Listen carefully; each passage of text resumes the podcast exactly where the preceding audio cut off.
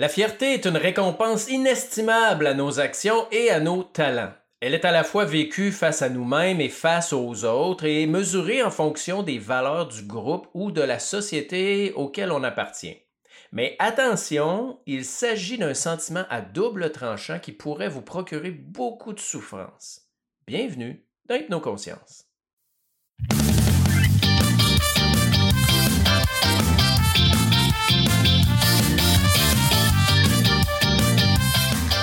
Aujourd'hui, je te parle de notre besoin de fierté et des dangers si les conditions qui te la procurent ne sont pas au rendez-vous. À tout de suite.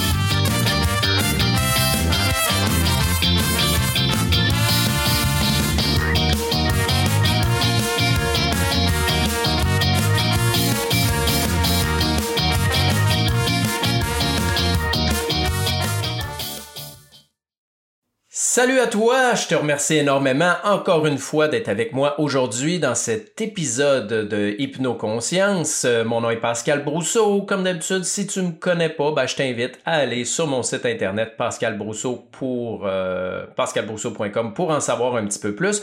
Mais en gros, j'enseigne aux gens comment avoir accès à leur inconscient euh, pour comprendre réellement les programmations euh, que l'on a à l'intérieur de nous qui gèrent littéralement notre vie, hein, comment les comprendre, comment les modifier, bref, comment appliquer de façon concrète tout ce que tu apprends au niveau théorique dans le développement personnel ou spirituel, hein, comment développer et appliquer ces belles vertus-là et les rendre réellement concrètes. Aujourd'hui, je te parle de fierté. Et quand je parle de fierté, je te parle pas d'orgueil, c'est-à-dire euh, l'ego démesuré qui apporte à mépriser les autres. Euh, non, je te parle vraiment de la fierté, hein, ce besoin de fierté-là que l'être humain ressent, euh, un peu comme le besoin de reconnaissance. Et en toute honnêteté, pourquoi je te parle de fierté aujourd'hui ou à l'inverse, je te dirais de la honte, hein, la honte qui est un peu l'inverse de la fierté? En fait, c'est que j'ai eu à le travailler moi-même. Euh, c'est quelque chose que j'ai vécu récemment qui vient de différentes sources. Euh, je te dirais, premièrement, de la comparaison avec les gens de mon âge. Euh, sans le vouloir, euh, malgré que j'assume totalement mes choix, dans ma vie, j'ai changé plusieurs fois d'emploi, donc j'ai retourné à zéro, si on veut, à peu près à tous les dix ans. Dix ans chauffeur d'autobus, dix ans au niveau de la vente de produits naturels comme représentant. Et le fait de changer, ben, fait que, comme je dis, que je recommençais à zéro. Donc, lorsque je me comparais aux gens de mon âge, là, dans la quarantaine, euh, ben, les gens, souvent autour de moi, ben, sont restés dans le même emploi depuis l'âge de la vingtaine. Ce qui fait qu'aujourd'hui, ben, sont directeurs, sont superviseurs. Ils ont atteint des rangs élevés dans leur entreprise qui leur amènent une certaine sécurité, un bon salaire, un certain statut. Et lorsque je me comparais à eux, ben, je tombais sans le vouloir dans la honte. Euh, si je prends mon père, par exemple, à mon âge, ça faisait longtemps qu'il était directeur de banque. Euh, et là, ça, m'amenait, moi, à ressentir de la honte par rapport à tout ça. Je ressentais aussi de la honte par rapport à mes enfants de pas avoir un haut statut, justement, au niveau de l'emploi. Et pourtant, on m'aurait dit ça, Pascal, toi tu ressens de la honte. J'aurais dit, ben non, moi je ressens de la fierté, je suis fier de moi, je suis fier de mes choix. Oui, consciemment, je suis fier euh, d'avoir fait certains changements, d'avoir suivi mon cœur, mais inconsciemment, à cause des valeurs et des croyances qui sont programmées, ben je ressentais de la honte. Je ressentais de la honte aussi par rapport à certains résultats euh, décevant que je vivais. Vous, savez, quand on est en affaires, on travaille fort, à un moment donné, ça va bien, on a beaucoup de clients, puis à un moment donné, on ne sait pas pourquoi, les clients baissent, il arrive des choses, on essaye de vendre certains programmes, et puis finalement, des fois ça marche, des fois ça marche pas. Et sans le vouloir, on devient attaché au résultat et on ressent de la honte. Et lorsqu'on ressent de la honte, c'est-à-dire qu'on n'a pas de fierté, ben, progressivement, on va ressentir de la tristesse. On va commencer à se dévaloriser. Euh, on peut avoir même des sentiments dépressifs, euh, vivre de l'effondrement. Et à partir de ça, quand je m'en suis rendu compte, je voyais bien que ça faisait aucun sens et encore et toujours grâce à la magnifique observation consciente qui n'est pas de l'analyse nécessairement logique. qui est vraiment juste d'observer, de ressentir ce qui est là en toute honnêteté pour se rendre compte que finalement, c'est pas notre conscient qui mène, comme je le dis toujours, mais c'est vraiment les programmations inconscientes. Donc, je voulais vous faire part de ce que j'ai vécu et du processus pour m'en sortir parce qu'en fait, c'est toujours le comment qui est important, c'est-à-dire comment je vais arriver à m'en sortir de cet état de dévalorisation, de sentiments dépressifs, bref, de figement. Donc, à la base, L'être humain a besoin d'être appréciable aux yeux des autres pour être euh, aimé en quelque sorte, donc survivre. Hein. Si vous avez écouté, euh, je pense que c'est le dernier juste avant ça, euh, épisode où je vous explique que tout est une question de rejet. Tout est une question de sentiment de rejet pour survivre, hein. tous nos problèmes. On veut être aimé des autres, on est des, animaux, je dirais, de, de groupe, de meute. Eh bien, ce sentiment-là de fierté, euh, n'y fait pas exception. Donc, on veut être aimé pour survivre et le fait d'être fier, qui, oui, euh, peut être un sentiment face à soi-même. C'est possible de ressentir de la fierté dans un total anonymat parce qu'en fait, c'est une auto-évaluation, un peu comme la culpabilité qui est une auto-évaluation. Ben, la fierté est le résultat d'une auto-évaluation aussi. Mais en fait, en général, pas mal toujours par rapport aux autres et par rapport aux valeurs de la société dans laquelle, euh, dans laquelle on vit. Donc, si je reprends un peu une définition que j'ai trouvée dans Psychomédia, eux autres disent c'est une représentation interne permettant de prédire la mesure dans laquelle les autres nous valorisent, de sorte que le gain de l'évaluation des autres s'ajoute au gain direct de l'action. Donc, si je vous fais une petite comparaison, c'est comme si moi, j'aime jouer au hockey, je joue au hockey et je compte des buts. Donc, j'ai un premier gain face à moi-même, une satisfaction de faire ce que j'aime et de réussir et de compter des buts. Mais en plus, si euh, les gens qui me regardent jouer au hockey m'applaudissent, sont contents, sont fiers de moi, ben à quelque part, je fais d'une pierre deux coups, ou on va dire euh, d'une rondelle deux coups. Donc, en plus d'être fier de moi, de faire ce que j'aime, ben ça rehausse euh, ce gain-là parce que les autres euh, s'ajoutent à ce gain-là, comme je disais, donc au gain direct de l'action, s'ajoute l'évaluation des autres.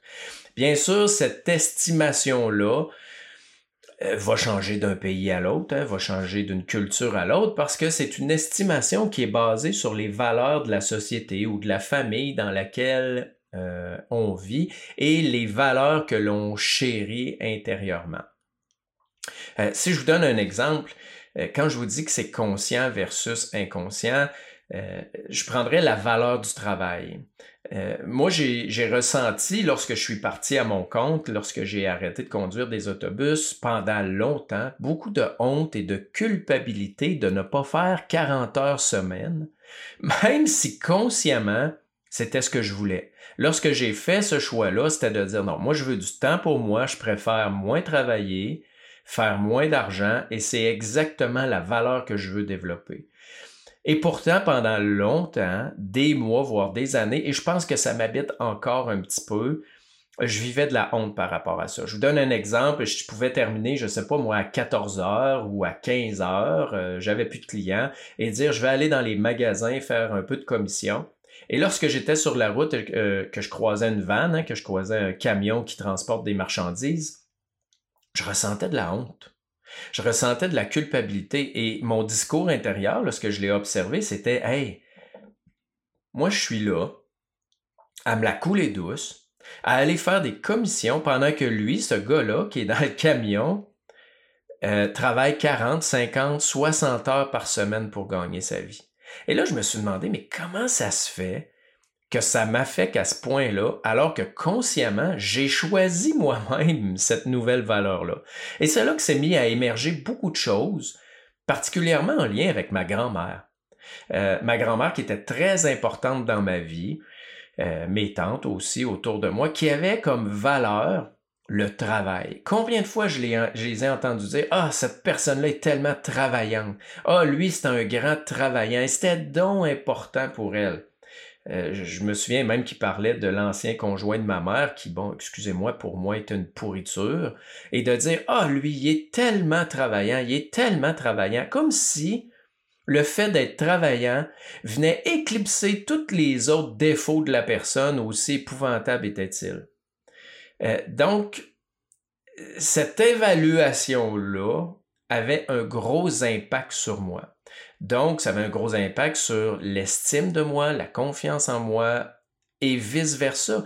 Euh, parce que plus on a confiance en soi, plus on a une estime de soi élevée, plus l'évaluation ou l'auto-évaluation qu'on va faire de soi-même va être positive. Mais si déjà on a une estime de soi faible, on risque de, de faire une auto-évaluation qui va être plutôt négative de nous-mêmes. Donc, c'est pour ça que je dis que c'est vice-versa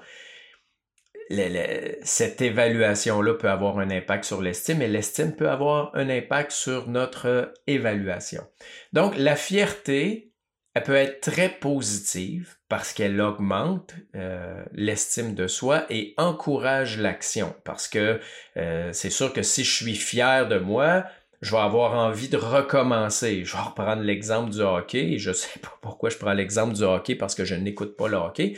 Mais si je gagne un match, euh, il y a de fortes chances que j'aie envie de recommencer parce que ça apporte euh, de la dopamine, je suis content, j'ai vécu de la fierté. Par contre, si je perds un match en série, ça se peut que le lendemain, j'aie moins envie.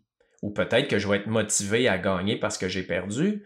Mais si j'en perds 10 en ligne, peut-être que là, ma détermination, mon envie de passer à l'action va avoir pris, euh, en avoir pris pour son rhume et au bout de la ligne, je ne serai plus motivé.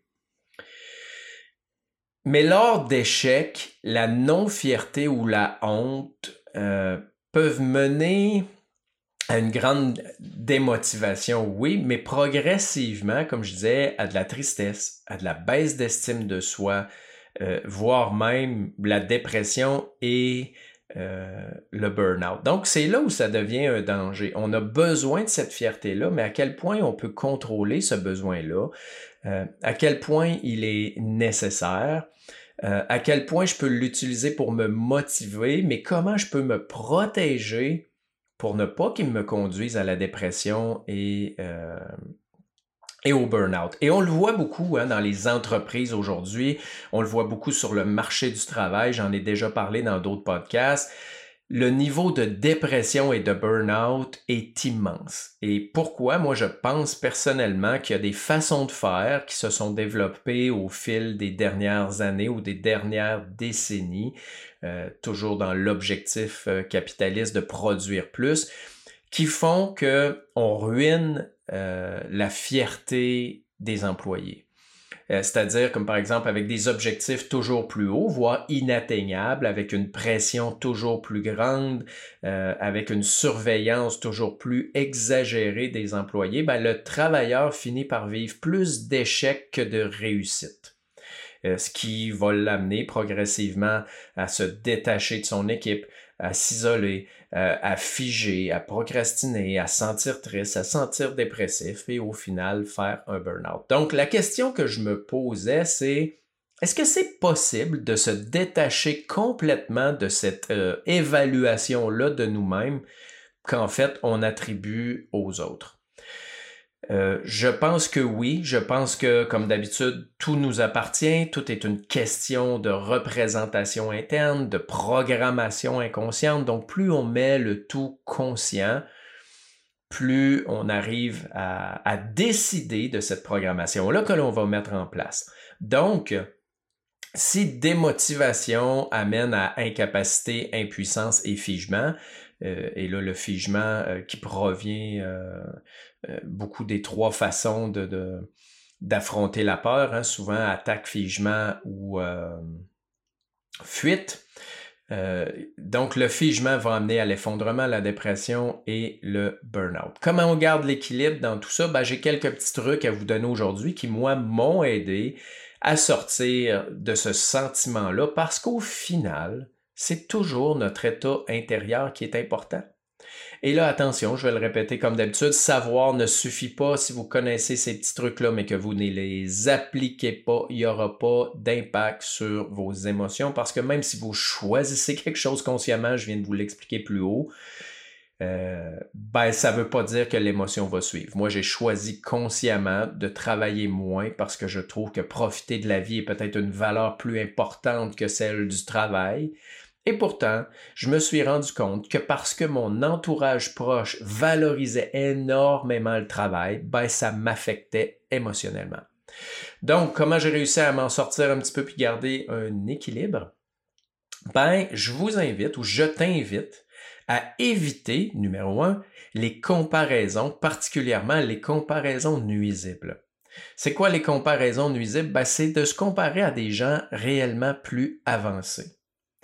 Euh, particulièrement en business, euh, quand je me comparais à des gens qui avaient peut-être 10 ans d'ancienneté sur, euh, comment dire, la, vente en ligne ou se vendre sur les réseaux sociaux, ben c'est certain, je me disais, mais hey, regarde, lui il réussit, lui il a une équipe en place, lui ses, ses publications sont belles, tout est liché, ben moi je me dénigrais. Mais au final, la personne a passé par les mêmes problématiques que moi. La personne a peut-être des talents plus que moi qui lui appartiennent et c'est correct parce que moi j'ai des talents différents qui sont plus avancés que les siens. Euh, souvent aussi quand on se compare, on se compare au niveau du paraître. Euh, on le voit beaucoup avec les réseaux sociaux. Donc, si je me compare puis je me dis, ben voyons, je m'entraîne puis je vois l'autre personne, mais comment ça se fait que elle euh, elle est donc plus musclée, elle est donc plus mince, elle est donc mieux faite, elle est donc plus belle, pourquoi moi j'y arrive pas? Ben, quel est le travail derrière? On le voit pas. Quels sont les, aspects euh, sur lesquels on n'a pas de contrôle, la génétique et tout ça? Donc, évitez les comparaisons. On devrait surtout, et ça on le voit souvent dans plusieurs fables de croissance personnelle, moi j'en vois beaucoup aussi par rapport aux arts martiaux, arrêtez de vous comparer aux autres. Comparez-vous à vous-même. Hein, on entend souvent cette phrase-là. Es-tu la meilleure version de toi-même? Donc, es-tu une meilleure version de ce que tu étais la semaine dernière, le mois passé, l'année passée? Donc, compare-toi à toi-même. Est-ce que tu chemines ou tu fais du surplace ou tu recules? Donc, à ce moment-là, peut-être que ça va être plus euh, adéquat comme évaluation. Donc, Première chose, éviter les comparaisons. Deuxième chose, développer le sentiment de satisfaction des actions posées et lâcher prise sur les résultats. Et c'est peut-être là qu'on voit vraiment quelque chose au niveau des entreprises, comme je disais, parce que c'est toujours le résultat qui compte, mais le résultat dépend, oui, de nos actions, mais dépend aussi d'un paquet de facteurs extérieurs sur lesquels on n'a pas de contrôle. Donc, Focussez sur le sentiment d'être satisfait des actions que vous avez posées dans votre journée. À la fin de la journée, même si les résultats ne sont pas là, est-ce que vous êtes fier de ce que vous avez fait? Ben, voyez-vous, moi, ça a fait une grande différence dans ma vie et j'ai eu besoin de mon coach pour me le dire. Et pourtant, je le savais, mais je ne l'appliquais pas à moi-même. La semaine d'avant de me faire dire ça par mon coach, je l'avais dit à ma fille, qui était insatisfaite des résultats qu'elle avait, en anglais particulièrement. Euh, puis ça brisait son estime d'elle-même, ça brisait sa fierté. Puis je lui ai dit, est-ce que tu es fier des actions que tu as posées? Est-ce que tu as fait tout ce que tu avais à faire, tu as étudié, tu as fait tes devoirs? Puis elle me dit oui. Ben, je dis à ce moment-là, lâche prise sur le résultat et reste juste focusé sur la satisfaction de ce que tu as fait. Parce qu'il y a des gens qui ont plus de facilité en anglais, euh, d'autres qui vont avoir de la difficulté, mais ils vont être meilleurs en maths. On est tous différents. Et là, j'avais cette image-là qui me revenait, qu'on voit souvent passer sur Facebook, où tu as un directeur évaluateur avec des animaux devant lui. Je pense que c'est une girafe, un éléphant, un poisson rouge, euh, un singe. Puis l'espèce de directeur ou professeur dit, ben, on va vous évaluer aujourd'hui. Et euh, en fait, c'est en fonction de grimper dans un arbre. Et là, tu vois les animaux euh, ébahis qui se regardent l'un et l'autre. Donc, euh, c'est certain que le singe va gagner, mais ça se peut que pour l'éléphant et le poisson rouge, grimper à l'arbre, ça devienne difficile. Donc, focuser sur le sentiment de satisfaction des actions posées plutôt que sur les résultats obtenus. Troisièmement, est super important. C'est la fameuse cassette. Euh, pour les plus jeunes qui m'écoutent, ne comprendront pas c'est quoi une cassette, mais évitez les discours intérieurs dénigrants. Écoutez vous-même. Écoutez-vous parler. Soyez conscient de vos pensées, de ce que vous vous dites et évitez de vous taper sur la tête, de vous dénigrer, de vous dire que vous êtes des pas bons. Et je sais que c'est pas facile, je l'ai fait. Quand j'ai vu que les résultats étaient pas là cet été, tout ça, qu'il y avait une baisse, euh, je me disais, ben c'est ça, moi je suis pas bon, à mon âge, je suis pas encore capable de réussir comme tout le monde, puis d'être complet. Alors que après avoir discuté avec beaucoup de coachs, dont une en particulier, qui était très présente sur ses réseaux sociaux, avec beaucoup de publicité, une super belle structure d'offres, ben, les résultats étaient pas plus là non plus. Donc, je me suis dit, est-ce que je suis fier de moi? Euh, bah, euh, excusez-moi, pas est-ce que je suis fier de moi, mais est-ce que je peux arrêter de me taper sur la tête et juste revenir à l'étape suivante et dire est-ce que je suis satisfait des actions que j'ai posées? Ben, à ce moment-là, moi, je m'étais dit non, je suis pas satisfait des actions parce que j'avais tombé dans le figement, donc la procrastination. Donc, qu'est-ce que j'ai fait? J'ai mis en place un système où je pose des actions à tous les jours et à la fin de la journée, ben, je suis fier de moi. Donc, le discours intérieur, je l'ai modifié. Ensuite de ça, autre petite piste de, à travailler, c'est faire un travail sur nos valeurs, euh, nos croyances et celles de la société. Bien sûr, on ne peut pas changer ou modifier les valeurs d'une société, mais on peut peut-être apprendre à s'en détacher. Maintenant, modifier nos valeurs et modifier nos croyances, euh, ben ça, ça, risque de prendre de l'aide. Euh, en PNL, en coaching PNL, ben, c'est quelque chose que l'on fait. C'est pas toujours facile par soi-même, donc je t'invite peut-être si tu as besoin à aller consulter quelqu'un, un coach ou à me consulter moi, prendre rendez-vous sur pascalbrousseau.com pour voir comment tu peux modifier ces croyances-là, ces valeurs-là que tu ne veux plus, qui te viennent probablement soit de la société, soit de ta famille proche, hein, comme pour moi, la fameuse valeur du travail c'est donc important pour les gens d'être travaillants. Moi, je trouve que souvent c'est ridicule et on se ruine à travailler. Maintenant, c'est pas mieux d'être lâche et de ne rien faire. Donc, tout pour moi est toujours au niveau de l'équilibre. Mais bref, faire un petit travail sur tes valeurs et sur tes croyances qui pourrait t'aider à être un petit peu plus euh, aligné à ce que tu veux vivre et à ce que tu veux ressentir. Ensuite de ça, ben, pourquoi pas revisiter les moments de fierté. Ces moments-là t'appartiennent encore parce que c'est certain qu'un moment dans ta vie, tu as été fier de toi, tu as accompli quelque chose d'important.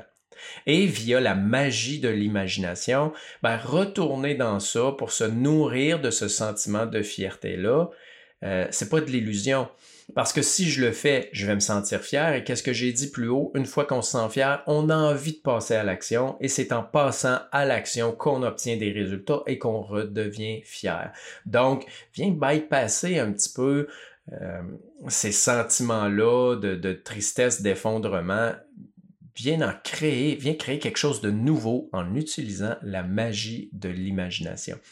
Euh, pour ceux qui n'ont jamais entendu parler de ça, j'ai une autre, j'ai un autre épisode où je parle de la magie de l'imagination. Je ne me souviens pas quel épisode exactement, mais si tu regardes euh, dans la liste de mes épisodes, tu devrais trouver ça. C'est quelque chose que j'enseigne, ça aussi, dans euh, ma formation Tisser la toile de l'inconscient. Parce qu'au final, comme je le disais, tout dépend de notre état intérieur et ce qui est magnifique, ce qui est merveilleux, c'est qu'on a le pouvoir de modifier cet état intérieur-là. C'est peut-être le seul pouvoir réel que l'on a. Donc, ce, cet état intérieur-là, on doit le travailler parce que c'est ce qui fait qu'on est heureux. Est-ce que c'est vraiment ce qui se passe à l'extérieur qui nous rend heureux? Non, pas du tout. C'est comment on le perçoit et de quoi on se souvient dans notre vie. C'est les moments où on a vécu des émotions. Euh, et toutes ces émotions-là ben, sont une question de perception. Et euh, les perceptions viennent de nos valeurs, de nos croyances et tout ça. Donc, vous avez le pouvoir de modifier ça. Donc, je terminerai avec une citation de Boris euh, Cyrulnik dans Mourir de dire la honte. Et je cite Nous sommes les pantins de nos récits Le sentiment de honte ou de fierté qui accable nos corps ou allège nos âmes provient de la représentation que nous nous faisons de nous-mêmes. Fin de la citation. Donc, ça revient exactement à ce que je disais tantôt. On s'évalue, on a une représentation interne de nous-mêmes qui est créée par toutes sortes de facteurs, dont les croyances et les valeurs et nos perceptions, qui, au final, nous amènent un sentiment soit de fierté, soit de honte. Et la honte ben, nous mène à éventuellement la dépression et le burn-out. Donc, c'est à faire attention puisqu'on en a le pouvoir. J'ai eu besoin d'aide pour y arriver. Euh, c'est possible que toi aussi tu besoin d'aide pour y arriver. Si c'est le cas, ben écoute, je t'invite à passer à l'action, que ce soit avec moi ou avec n'importe qui d'autre, pour améliorer ta vie, parce que quand tu améliores ta vie, t'améliores l'état de la planète. Donc, si tu as besoin d'aide, je t'invite à visiter pascalbrousseau.com ou peut-être aller voir sur Facebook, communiquer avec moi à Pascal Brousseau euh, Hypnoconscience. C'est important. C'est préférable d'aller peut-être sur cette page pro-là plutôt que sur ma page personnelle. Donc, je te remercie énormément encore une fois d'avoir écouté jusqu'à la fin. Le prochain épisode, je te parle de l'envie. Oh oui, l'envie, euh, qui est, oui, un des sept euh, péchés capitaux, et qui est aussi un peu, euh, comme l'épisode d'aujourd'hui, basé beaucoup sur la comparaison, sur l'observation de l'autre, puis ce besoin-là d'être donc important. Sur ce, je te salue et je te dis à la prochaine dans cet épisode-là sur l'envie.